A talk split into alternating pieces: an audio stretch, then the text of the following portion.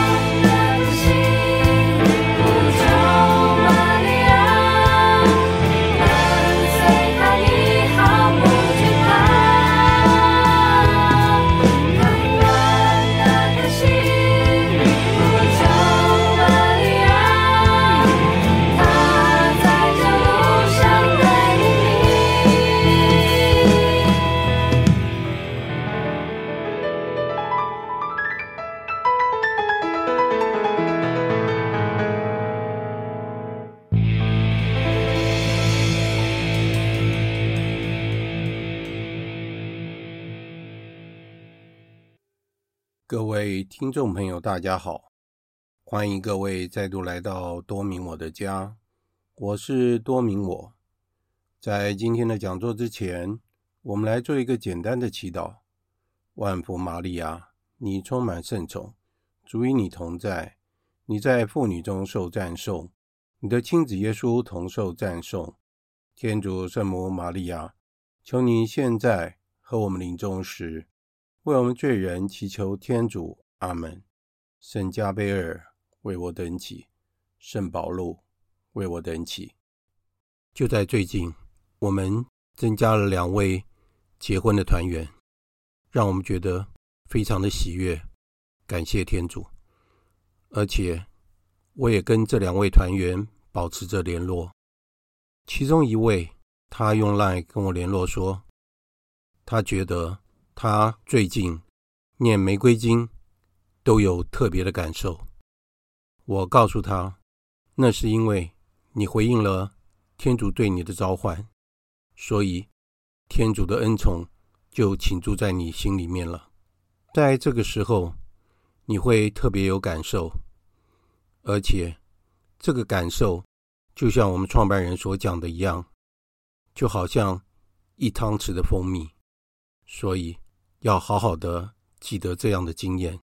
另外一位较为年轻的团员，他的文笔非常好，所以将来对我们会有很大的帮助。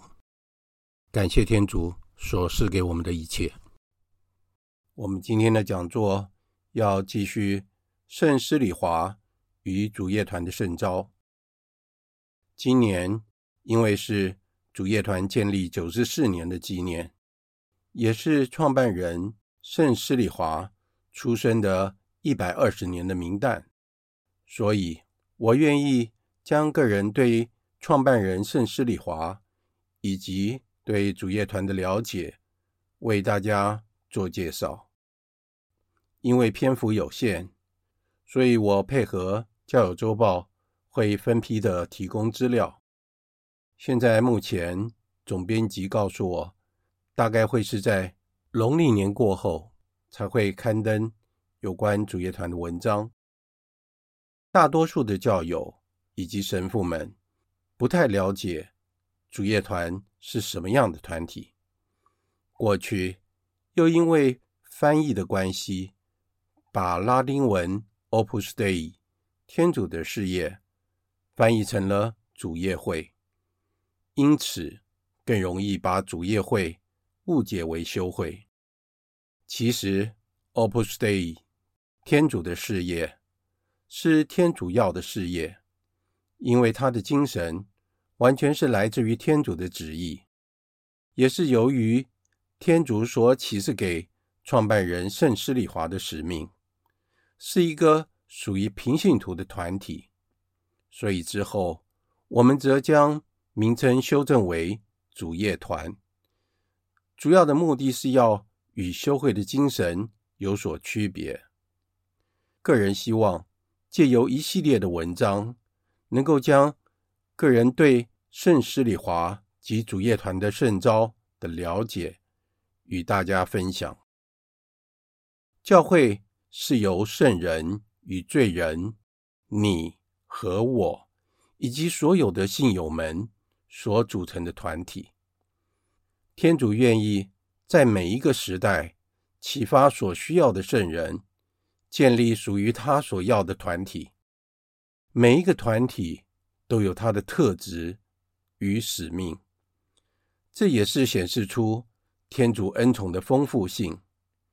我们应该要彼此的欣赏，互相的尊重，甚至于相互的扶持，以各自不同的方式。以达到光荣天主及带领人灵回归父家的使命。接下来，我们来谈一下什么是圣召呢？圣召是天主对人的一种神圣的召唤，一般可分为狭义的圣召和广义的圣召。狭义的圣召就是指神职人员的圣召，也就是。一般教友口中所称的圣召，天主愿意选定一些少数的人，度着独身的生活，为天主以及众人服务；而广义的圣召，则是天主愿意大多数的人，依照个人的才能 （talent），也就是塔冷通，以及他的兴趣，从事各行各业，为了满足家庭及社会的需要。我们每一个人的专业工作，就是天主对每一个人的特殊召唤。因此，我们要培养好我们个人的专业能力，争取声望，成为一个有用的人，以照顾整个家庭、造福社会及国家。最终的目的，就是要光荣天主。这就是所谓平信徒的圣召，也就是主业团的圣召。接下来，我们来谈一下主业团的圣召。主业团的全名叫做圣十字架及主业监督团，在教会法的架构中，是一个属人监督团。属人监督团是一个由平信徒所组成，在圣统制的结构中的特殊组织，在司铎及执事的协助下，由监督作为团体的首长，团员们皆与他合一，所以是属于天主教会的一部分。属人监督团具体的功能包括了。培育平信徒的基督徒生活，以及辅助教区的福传使命。